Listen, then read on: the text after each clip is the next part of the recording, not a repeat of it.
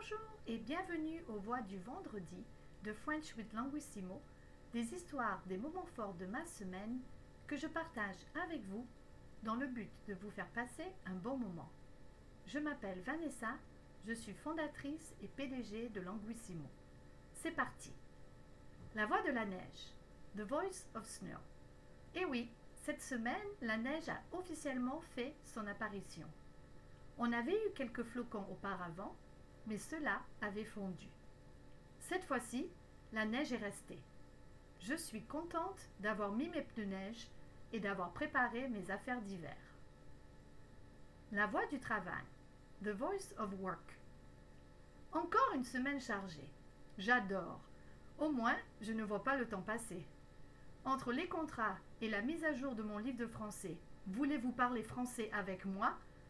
Pour le mettre sur Amazon très prochainement, je n'ai pas eu une minute à moi.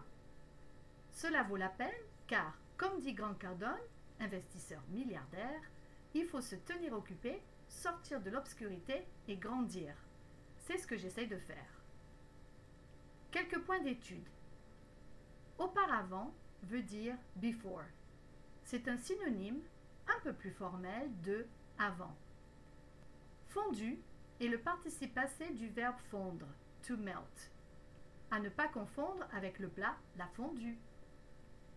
Chargé est le participe passé féminin du verbe charger, to load. Dans ce contexte, chargé veut dire busy. Veuillez noter qu'on dit qu'une personne est occupée, mais une semaine ou une journée est chargée.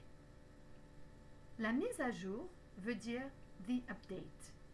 Mise, on prononce the, mise, est le participe passé féminin du verbe mettre.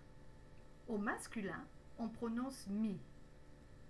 Valoir la peine veut dire to be worth it. On l'utilise beaucoup à la troisième personne du singulier, ça vaut la peine, car le verbe valoir, to be worth, est un peu difficile à conjuguer. Quelques questions de pratique.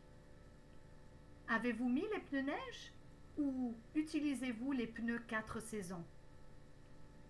Avez-vous eu une semaine chargée? Cela vaut-il la peine de se tenir occupé?